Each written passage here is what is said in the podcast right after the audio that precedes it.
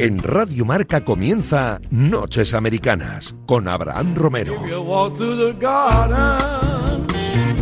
You better watch your back. Madrugada del martes 23 de febrero. Bienvenidos a los estudios centrales de la Radio del Deporte a un nuevo viaje transoceánico para descubrir y analizar lo mejor del deporte americano. En la NBA tenemos mucho de lo que hablar. Hay cambios en los Minnesota Timberwolves de Ricky Rubio, cambios de entrenador, ahora que son, ya sí que sí, el peor equipo de la NBA. Además, en la NFL, mercado de traspasos, hay que hablar de algunos trades que han habido y de algunos intereses que hay en algunos equipos por según qué jugadores. Estarán por aquí Miki Murcia, Guille García, Iñaco Guerra y Katanovsky. Yo soy Abraham Romero. Escuchan Radio Marca. Comienza un nuevo Noches Americana.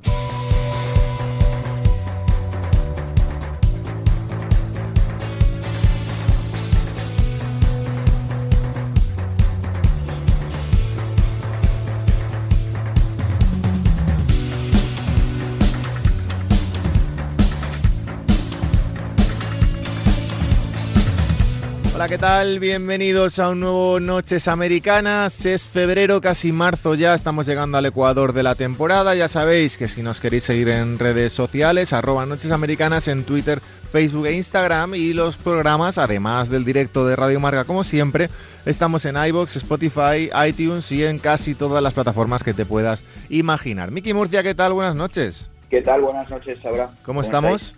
Muy bien. ¿Semana fácil? Semana, sí, bueno, eh, aquí estamos, esperando mejores semanas. Entonces, semana mala. bueno, eh, ya sabes que llevamos ahí... Eres una persona optimista siempre.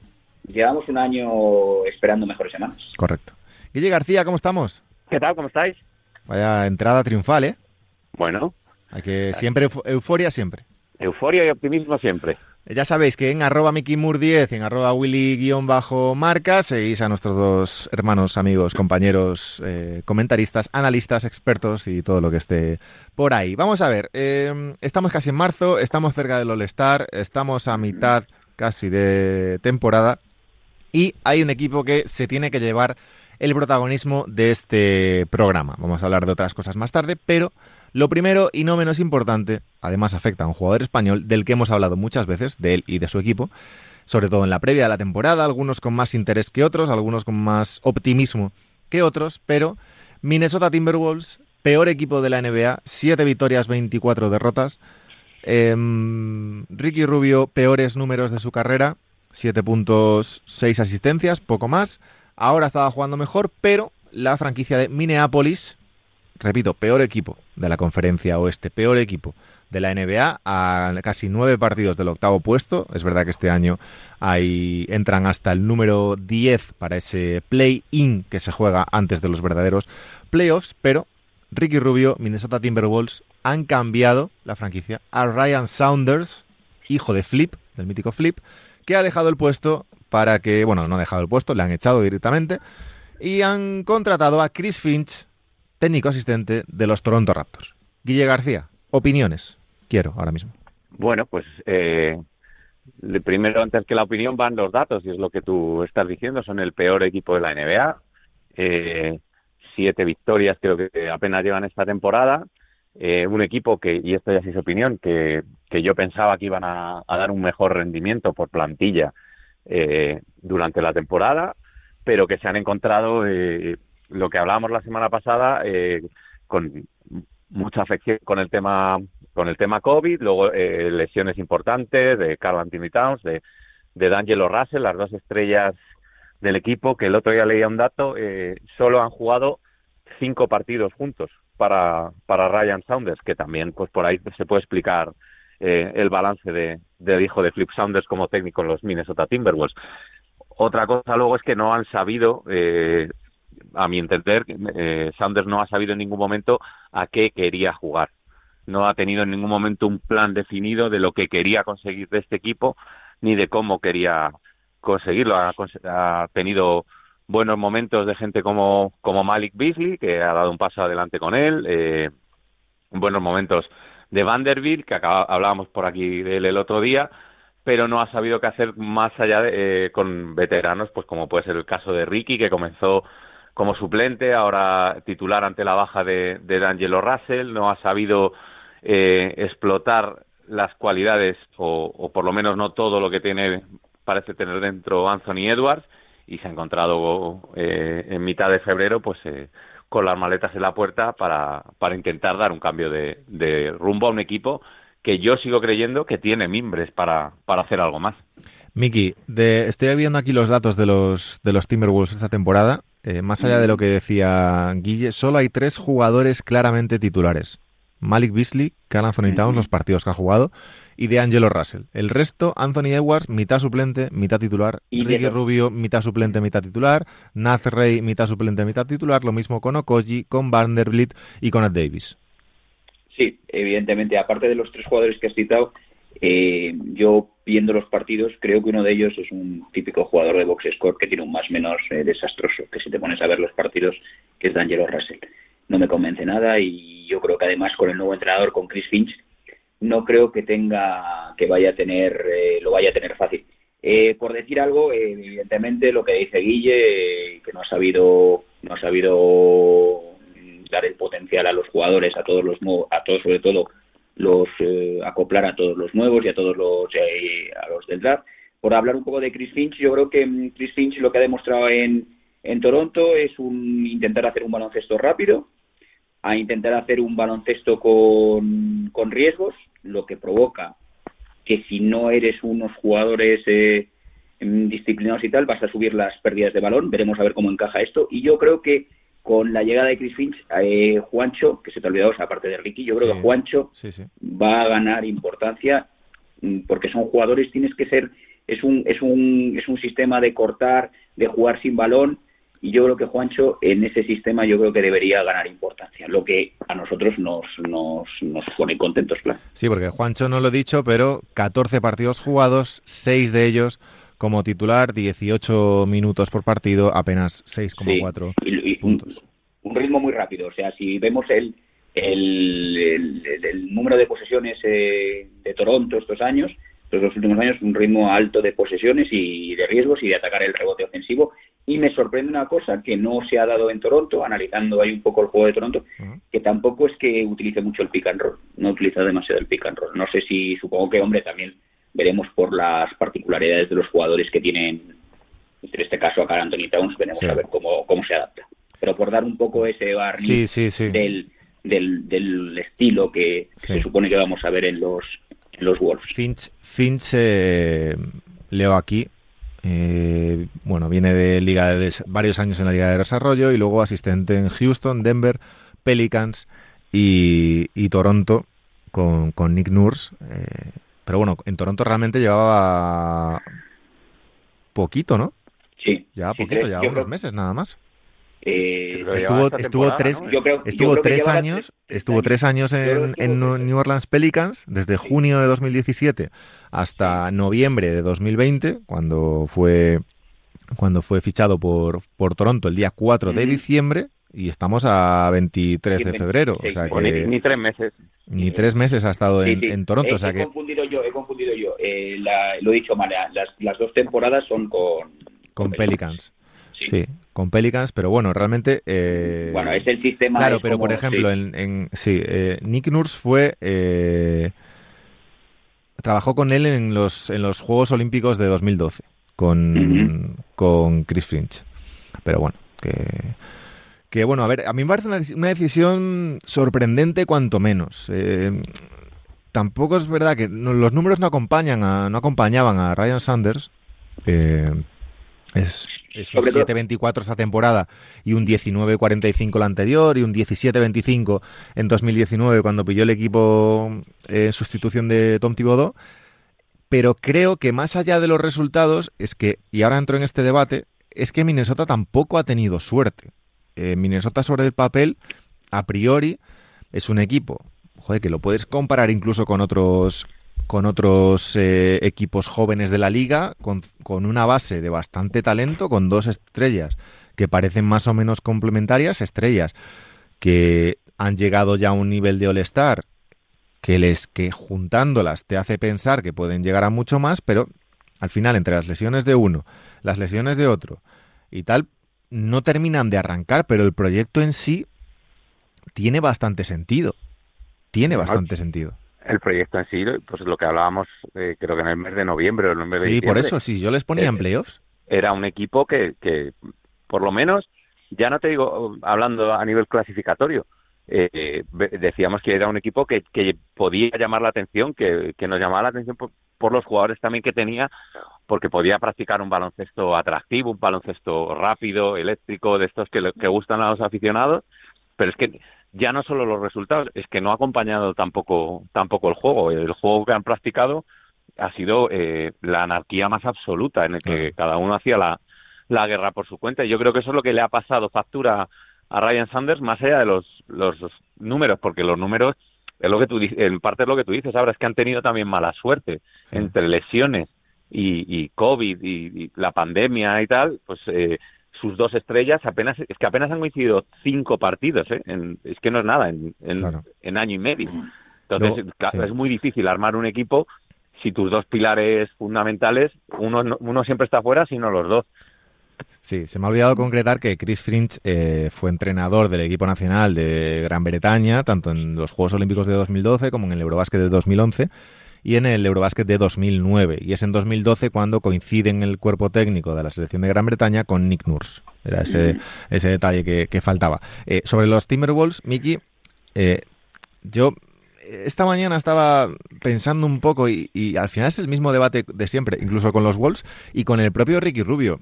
30 eh, años y otra vez, que ya no sé si es mala suerte, si...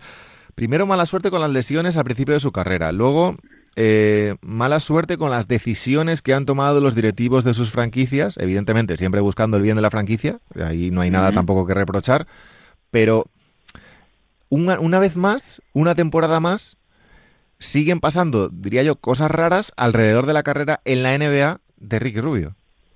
Sí, eh, al final es, es un poco de, bueno, de mala suerte no, o sea, al final los, los Suns... Sí, sí, claro, digo mala suerte, entiéndeme, eh, que, pues, que, es curioso... Que, es lógico que, que, Utah, por ejemplo, elija a Mike Conley y, y Phoenix Suns elija a Chris Paul, pero, claro...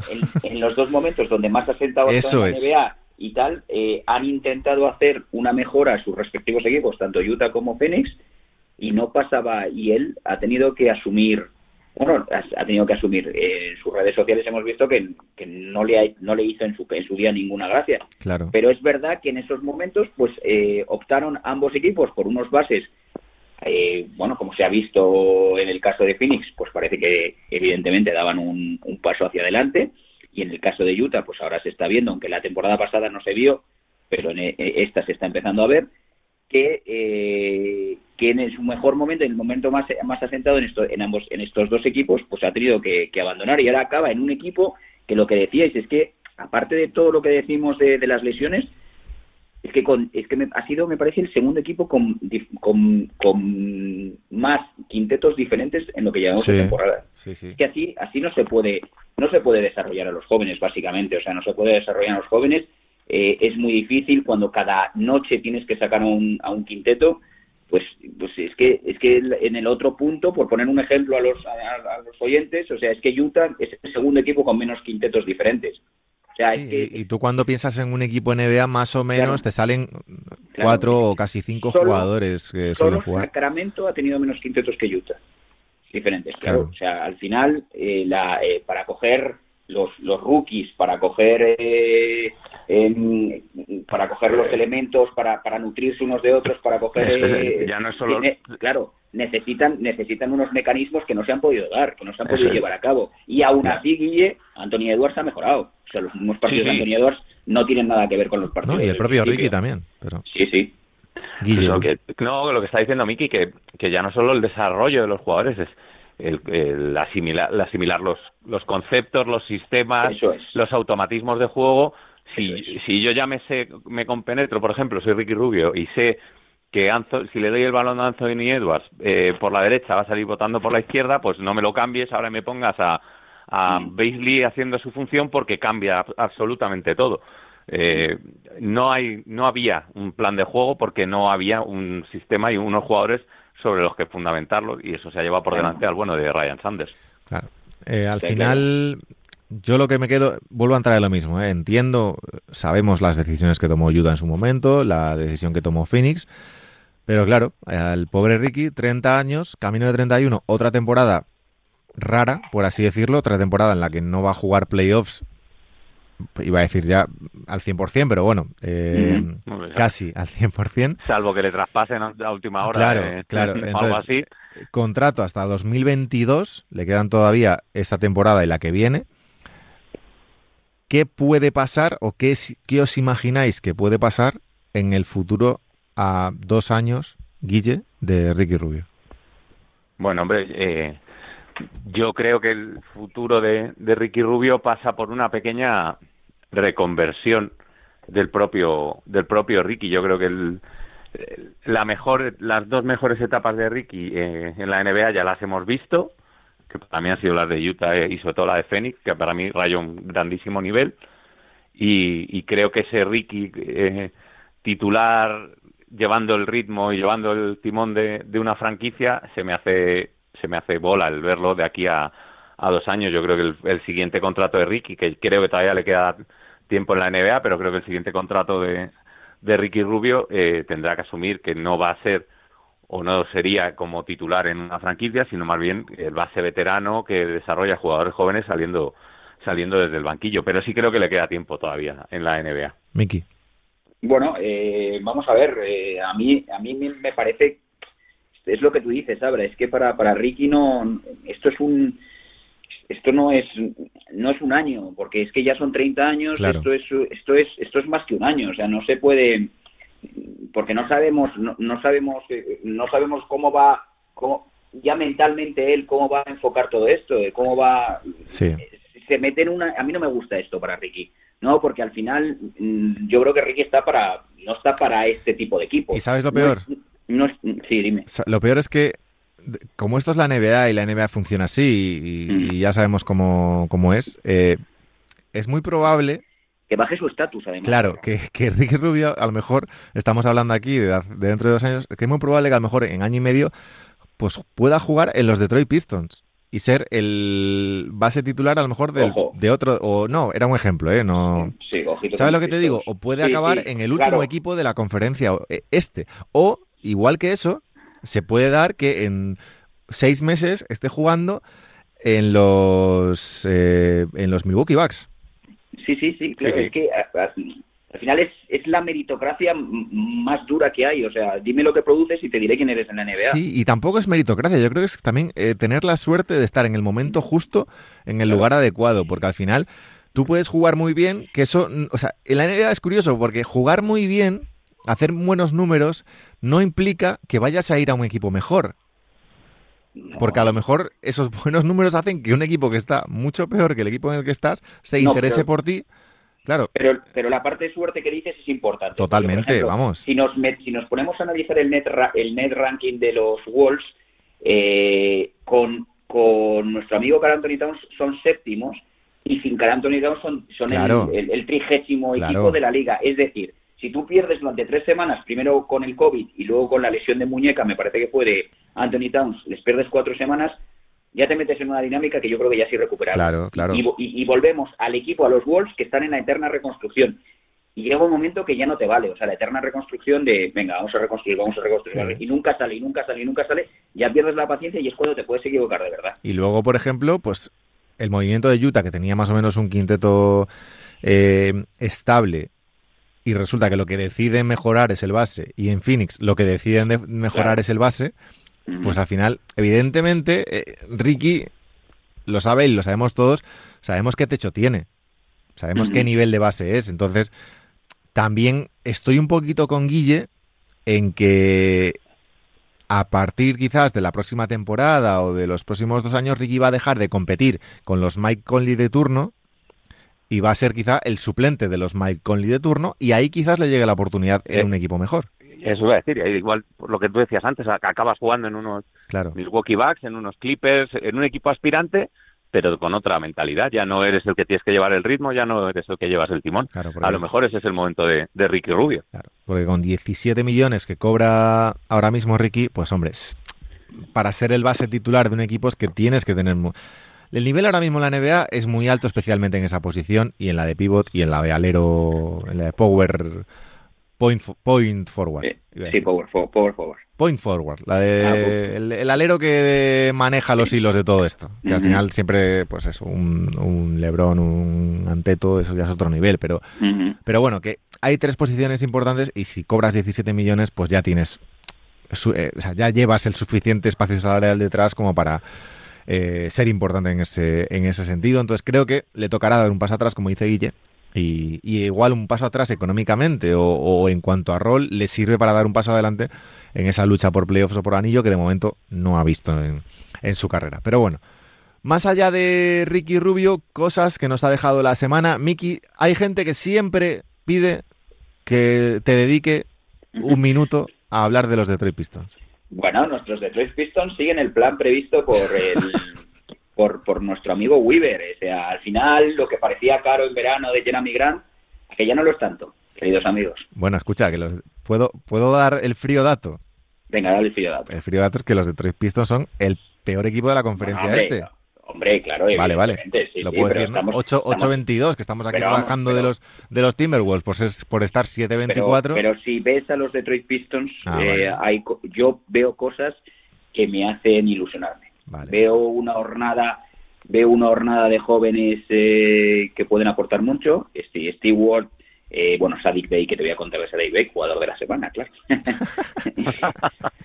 y luego la aparición... Jugador de la semana, claro, ¿eh? Claro, hombre, que te voy a decir. Y luego la aparición, por ejemplo, ayer, me pareció que puede ser un buen jugador. Hay que darle más a Ben Lee, que además vino por el, el pick del traspaso de, de Luke Kennard. Sí.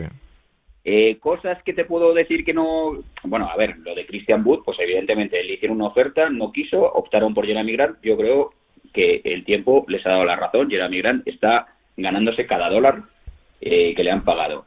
Eh, y lo único que puedo decir, oye, que no, no entendí bien, pues lo de Bruce Brown, que, que el trade ese un poco raro con Musa a Brooklyn, Sí. que yo, yo con Bruce Brown, y me parece que tú también lo dijiste en alguna ocasión, Sí, sí. tenía ciertas esperanzas en ese jugador y me parecía que podía ser un buen jugador. Luego, aparte de eso, con esa base, te has- si te quitas, ya te has quitado eh, a los, bueno, pues a los que no pintan nada, a los veteranos que pueden ayudar a un contender, pero a nosotros no, porque lo único que hacen es tapar, tapar los, eh, tapar el desarrollo de los jóvenes. Más los, las, más los, las, eh, por el límite, por el mínimo salarial que te has fichado a George Jackson, que también es de los tuyos, y Yali Okafor, desarrollas, consigues que sean jugadores de rotación. George Jackson ha demostrado que saliendo del Sí, banquillo aporta puntos bien. y aporta mucho, sí. Y Dennis Smith lo recuperas con un poquito Es de como me gusta, me empieza a gustar esto del club de los detestados, ¿eh? Dennis que, Smith, hombre, Okafor, Josh que- Jackson. Nadie te quiere, te quiero yo. Efectivamente, es que los, los detestados, eh, por ejemplo, el caso de los primeros Brooklyn Nets, era un club de, de- de- de Sí. detestados, El primer gran club. efectivamente, con Spencer Dinwiddie eh, echado prácticamente de Chicago, con Joe Harris que no lo quería ni Perry Mason, Caris Eh, Levert. Caris Levert que tenía muchas dudas con las lesiones, Jarrett Allen que era un pivot eh, antiguo, ojo, se juntan cuatro, empiezan a jugar bien y los detestados empiezan a cobrar 15 millones de dólares. claro.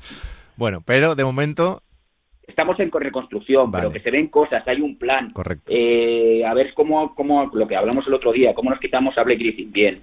Estás exprimiendo ya demasiado el momento este que te doy para hablar de tu libro. ¿eh?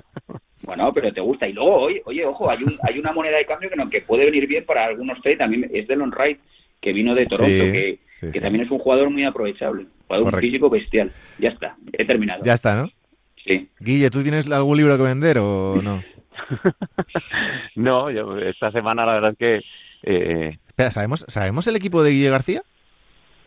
mi, Mm, mi equipo de toda la vida. Los Lakers, ¿no? Es Portland, yo creo, ¿no? Los Lakers, coño. Portland fue mi, mi defensa hace dos temporadas. ¿Eres de los. Lakers? Sí, soy de los Lakers, sí.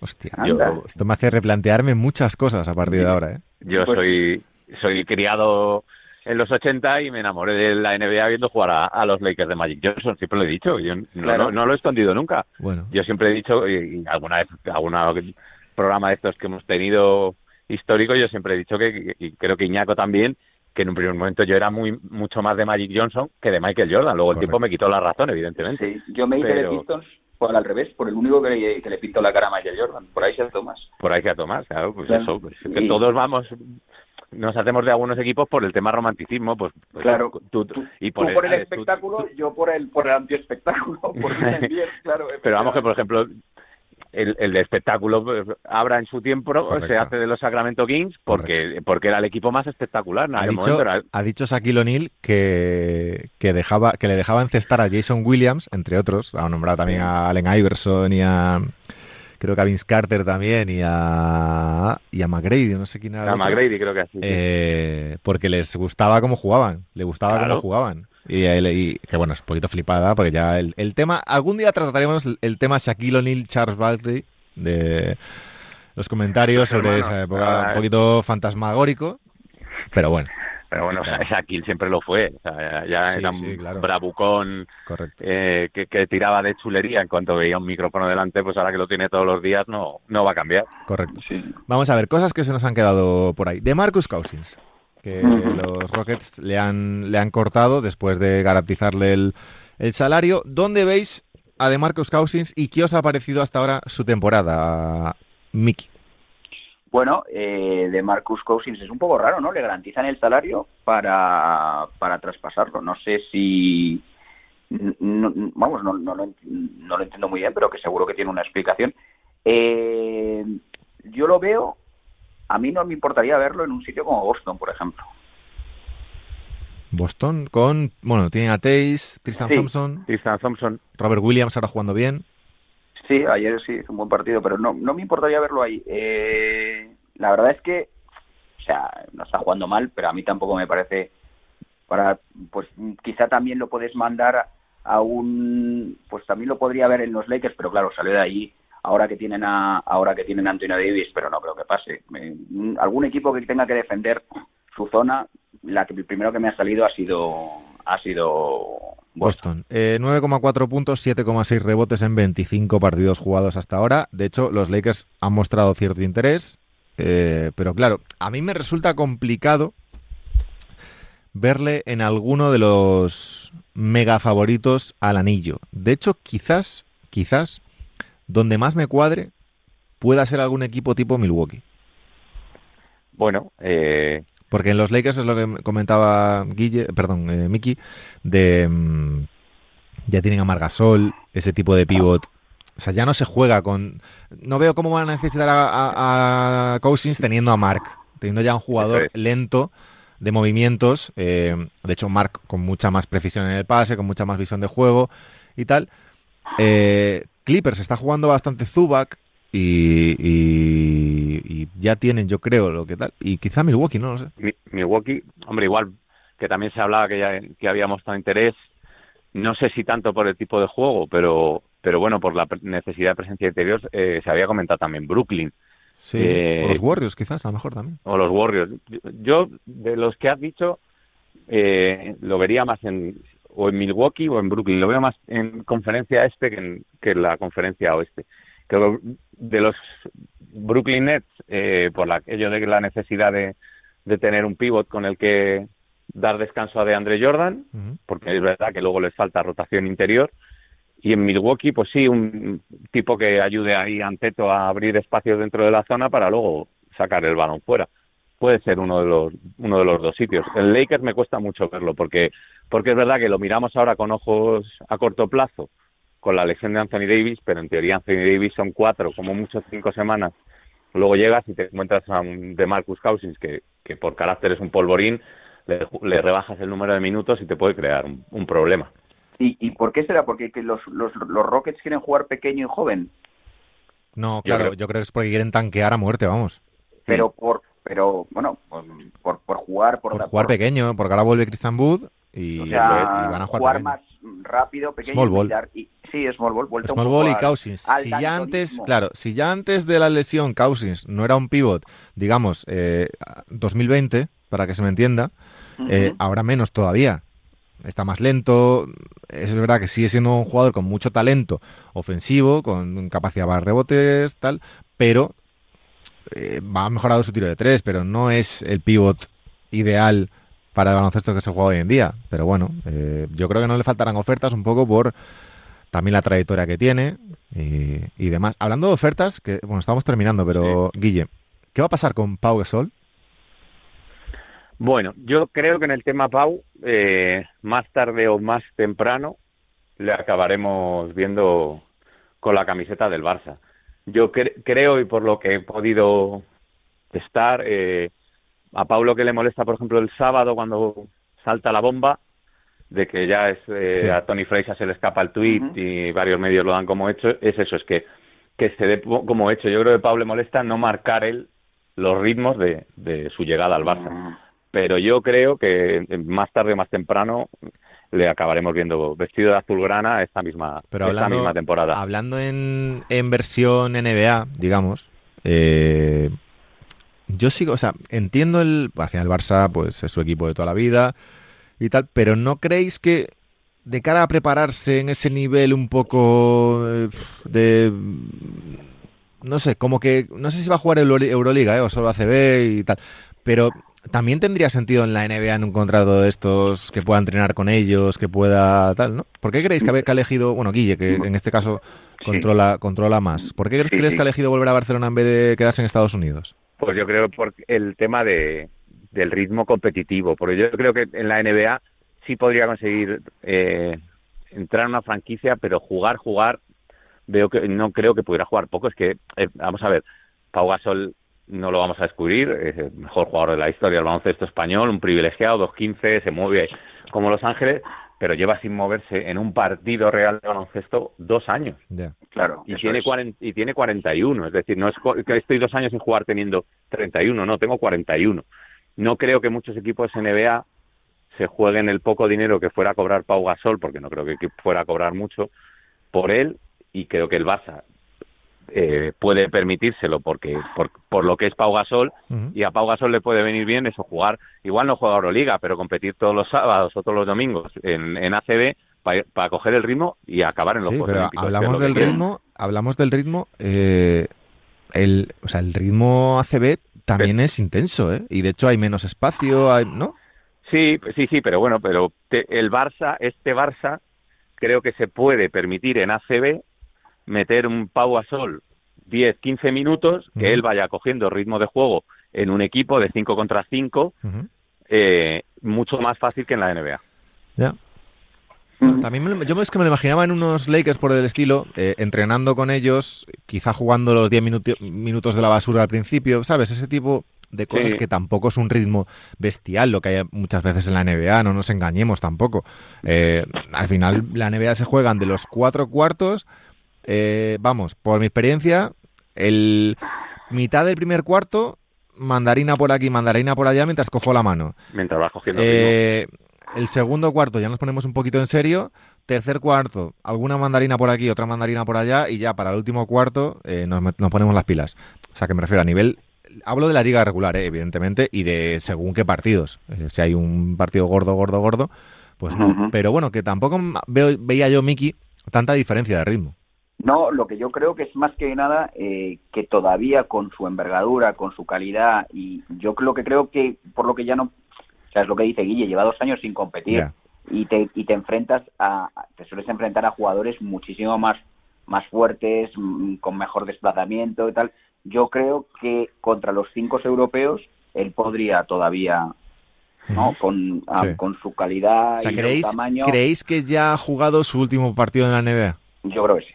Yo creo que también. es, una pena, es una pena eso, ¿eh? Sí. Me refiero, no, no, no porque no vuelva a jugar, que también, sino porque yo creo que no ha tenido una despedida sobre la pista. Y eso también quizás ha sido culpa, y aquí ya entro en otro debate, del propio Pau. sí, luego ese es el, debate que muchas veces tenemos con, con las figuras del deporte y cómo irse despidiendo de, de ciertas de las etapas.